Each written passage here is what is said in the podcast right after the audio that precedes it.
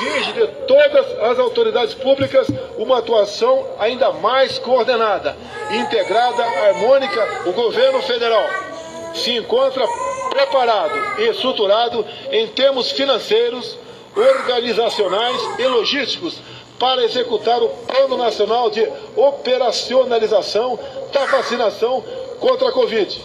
Com isso, seguimos envidando todos os esforços para o retorno à normalidade na vida dos brasileiros.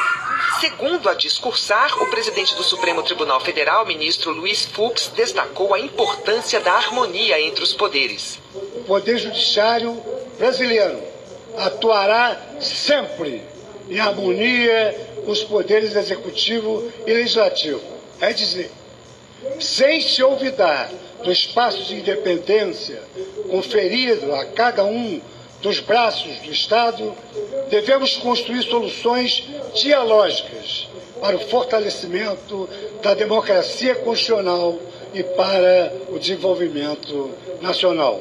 Os presidentes da Câmara e do Senado voltaram a defender as reformas. Disseram que o Brasil vive um momento decisivo, onde as propostas que estão aqui no Congresso esperando votação precisam andar e contribuir para destravar a economia, trazendo credibilidade para o país. E reforçaram a necessidade de harmonia e independência entre os poderes. Nós podemos, sim, unir esforços com o Senado Federal, com o Executivo com o Judiciário, com todas as instâncias que puderem ajudar e, de nossa parte, fazer o que estiver ao nosso alcance para facilitar a oferta de vacinas, o amparo aos mais vulneráveis neste momento mais dramático. Trata-se de um duro dilema, pois existe uma enorme parcela da sociedade em condições de vulnerabilidade econômica e social, da qual não podemos descuidar e negar. Por outro lado, também não podemos descuidar do indispensável equilíbrio fiscal. Enquanto a vacinação de toda a população se avizinha, precisamos definir os critérios, prover os meios financeiros necessários e cuidar da logística de distribuição e efetiva vacinação. E trabalhar duro para que o Plano Nacional de Imunização tenha a maior eficácia possível. A ninguém interessa o insucesso de um processo tão fundamental para o Brasil e para o mundo uma questão humanitária que não pode ser politizada. Na Câmara, depois de muita discussão, os deputados decidiram a composição da mesa diretora. Os deputados terminaram o dia ontem com um acordo fechado para a eleição dos integrantes da mesa diretora. Pelo entendimento, o grupo do candidato derrotado à presidência da Casa, Baleia Rossi, do MDB, indicaria os nomes para cinco dos dez cargos, entre eles três titulares. Pelo acordo, os nomes seriam apenas referendados em votação. Mas de última hora, outros candidatos apareceram.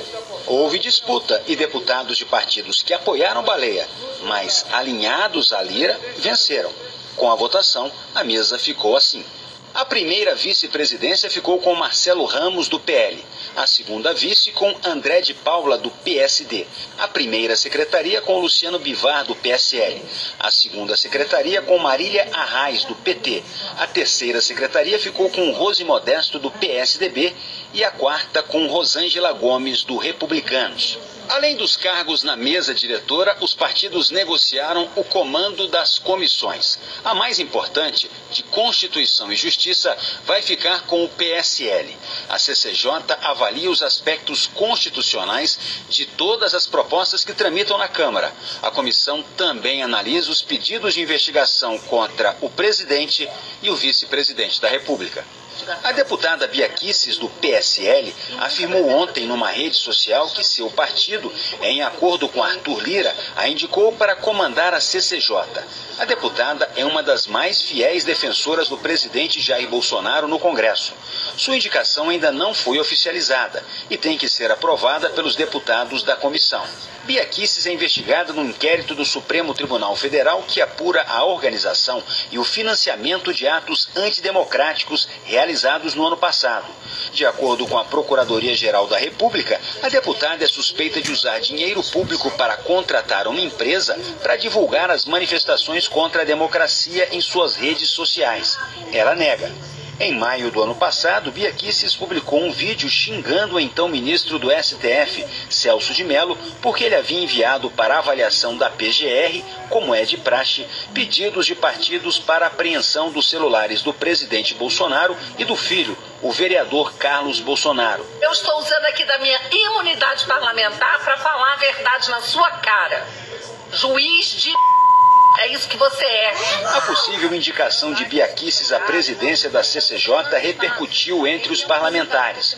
Enquanto deputados da oposição criticaram o acordo, aliados apontam sua formação em direito como credencial para ocupar o cargo. É uma pessoa extremamente capacitada, 24 anos como procurador no Distrito Federal, foi a primeira vice-presidente da CCJ, pessoa de diálogo, de consenso. Como é que você vai colocar à frente da CCJ uma deputada que rasga a Constituição, que não respeita a Constituição, que produz fake news, que já pregou o fechamento do Congresso. Uma pessoa que não tem respeito à Constituição não pode estar à frente da comissão mais importante e principalmente uma comissão relacionada à Constituição e à Justiça.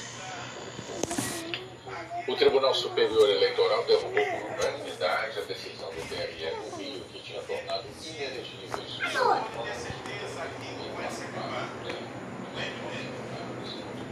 de acordo excluir da igreja não ser pecado.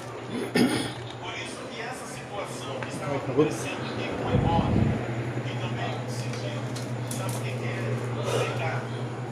E apóstolo ah. tinha essa condição. Não está falando não? Está falando. Pode, por favor. Como sempre pedimos o nome.